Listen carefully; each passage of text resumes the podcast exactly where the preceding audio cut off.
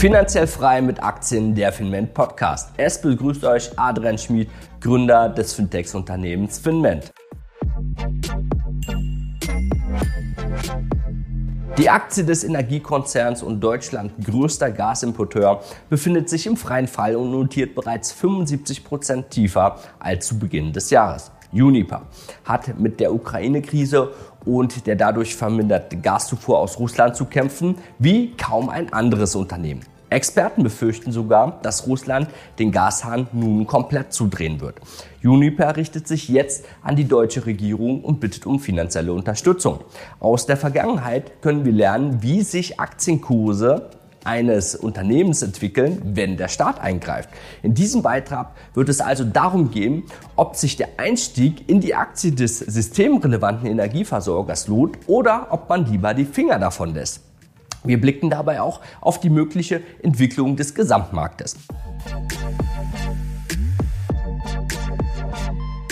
Als internationales Energieunternehmen entstand Uniper 2016 aus der Abspaltung der konventionellen Energiesparte der E.ON-Gruppe.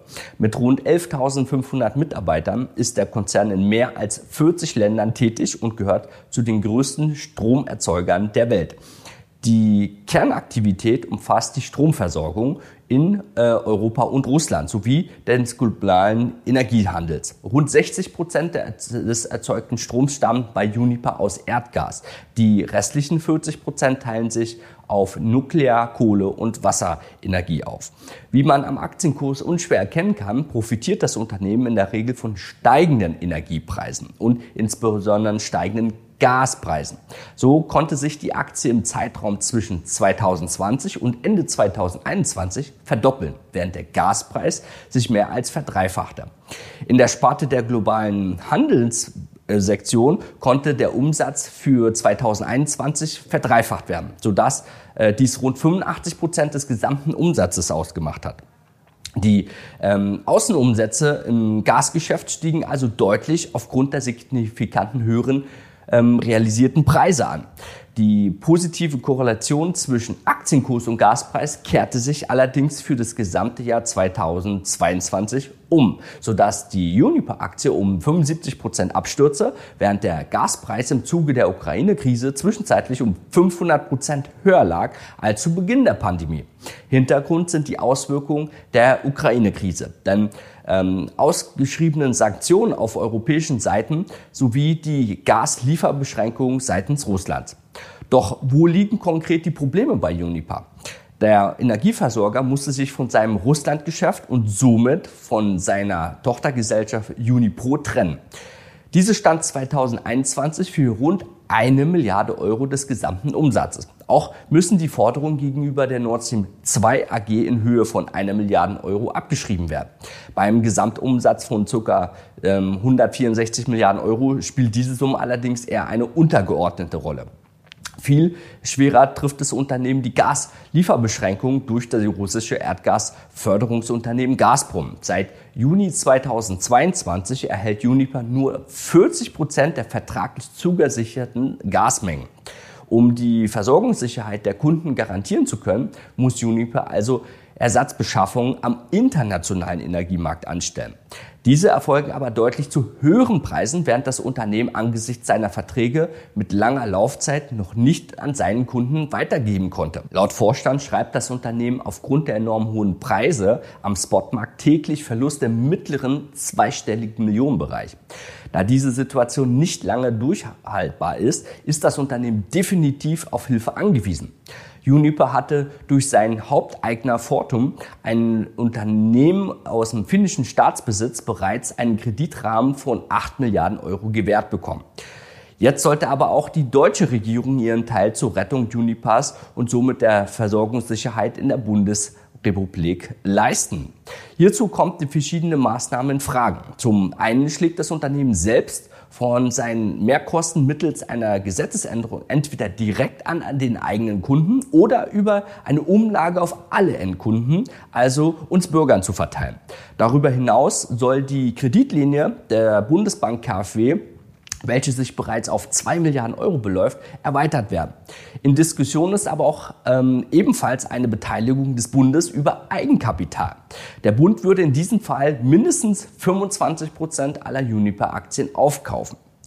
Problem dabei ist allerdings, dass die deutsche äh, Regierung sich dabei an allen Geschäftsaktivitäten und somit auch an den ausländischen Geschäften beteiligen würde.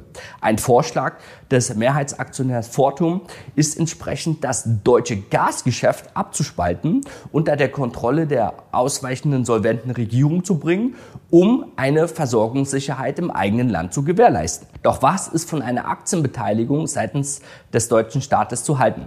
Am Beispiel der Commerzbank können wir erkennen, wie sich die Aktie im Zuge einer staatlichen Beteiligung entwickeln kann. Damals stieg der Bund mit einer Beteiligung von 25 Prozent ein. Dies fand im Januar 2009 statt. Als die Aktie zu ihrem damaligen Allzeittief bei Zucker auf dem Chart könnt ihr es erkennen, 19 Euro notierte. Im Anschluss daran stieg der Aktienkurs wieder um über 250 Prozent auf 70 Euro je Aktie an. Eine wirklich hohe Rendite für Anleger, die rechtzeitig ein, aber auch ausgestiegen sind. Denn 2011 vollzog die Aktie die nächste Abwärtswelle von über 80 Prozent und notierte daraufhin bis heute zwischen 3 und 12 Euro. Die Aktie, welche die Bundesregierung damals gekauft hatte, sind heute nur noch 10% ihres Kaufpreises wert. Bei der Commerzbank-Beteiligung des Bundes handelt es sich um ein entsprechend äh, Multimilliarden-Verlustgeschäft, für das die damalige Regierung noch heute in Kritik steht. Es gilt aber auch zu erkennen, dass der Grund für die ausgebliebene Erholung der Commerzbank-Aktie darin gefunden werden kann, dass sich das Unternehmen seit der Finanzkrise 2008 immer noch in einer finanziellen Schieflage befindet. Die Commerzbank ist immer noch in einer Restrukturierung. Ein Sanierungsprogramm jagt das andere. Zehntausende Mitarbeiter haben ihre Jobs schon verloren. Die Bank leidet unter anderem unter den Niedrigzinsen und den sinkenden Erträgen. Im Grunde könnten sich die ganzen Banken, Aktien und der Sektor aufgrund der äh, Marktsituation seit den letzten 14 Jahren vor der Krise überhaupt nicht erholen. Die Frage lautet also, wie sich das für den Energiesektor entwickeln wird. Wie gut stehen die Chancen, dass Unternehmen wie Uniper in den nächsten zehn Jahren zu alter Stärke finden? Können sie dadurch erfolgreich umstrukturiert den Anforderungen der Energiewende, mangelnder oder teurer Rohstoffe genügen?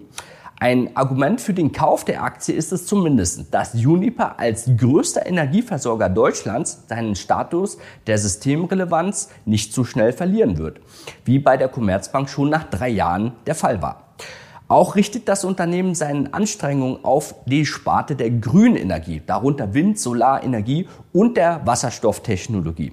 Mittels dieser Investitionen kann sich das Unternehmen neu orientieren, in wachstumsträchtigen Märkten hineinwachsen und nachhaltig seine Marktführerschaft sichern. Die staatliche Rettung des Konzerns ist schon so gut wie sicher. Die Frage ist, ob das Unternehmen erfolgreich umstrukturiert werden kann und wieder ausreichend Mengen Erdgas importieren kann. Sollte das der Fall sein, dann wäre der aktuelle Preis die Aktie von circa 9 Euro in der Tat ein günstiger. Spannend wird es dennoch erst in den kommenden Tagen und Wochen.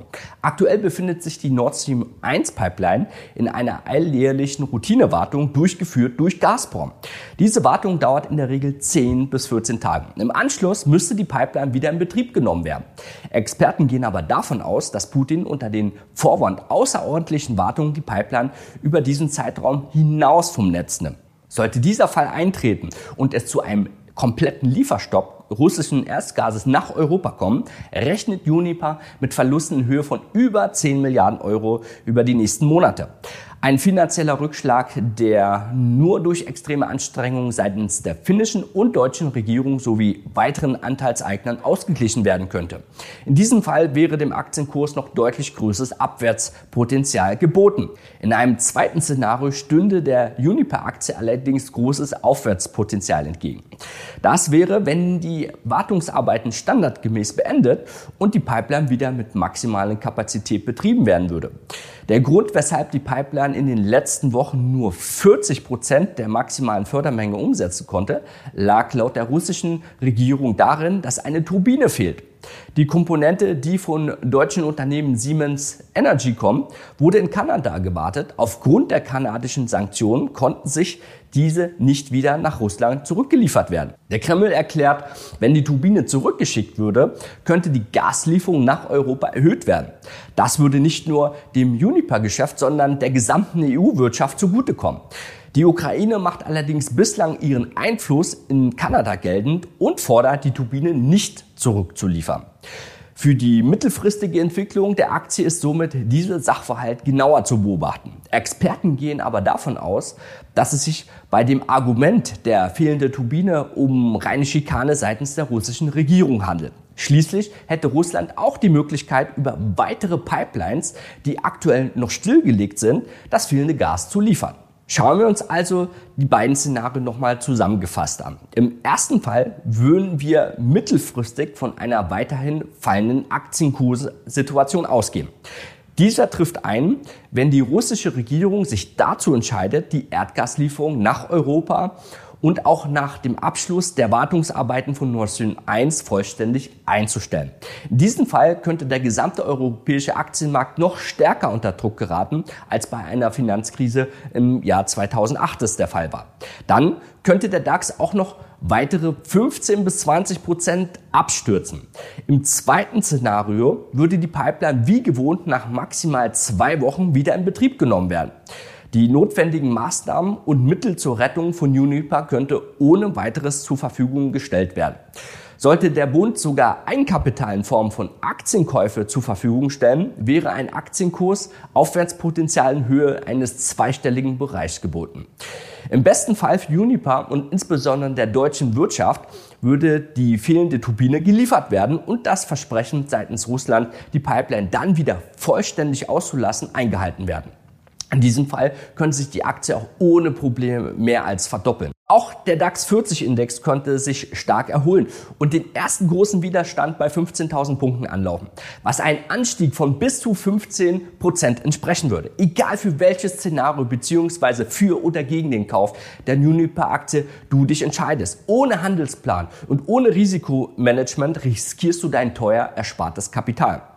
Wenn du erfahren möchtest, wie wir bei Finment die richtigen Kauf- und Verkaufszeitpunkte bei einer Aktie definieren und finden, um bei möglichst geringem Risiko die maximale Rendite auszuschöpfen, dann sieh dir jetzt unbedingt unseren kostenlosen Workshop an. Das Wissen, welches wir dort vermitteln, wird deinen Handel auf ein nächstes Level heben und einen Schritt weiter dich an deine finanzielle Ziele führen. Klick also unten auf den Link auf das Video, um das Ganze nicht zu verpassen. Bis bald, Adrian von Finment.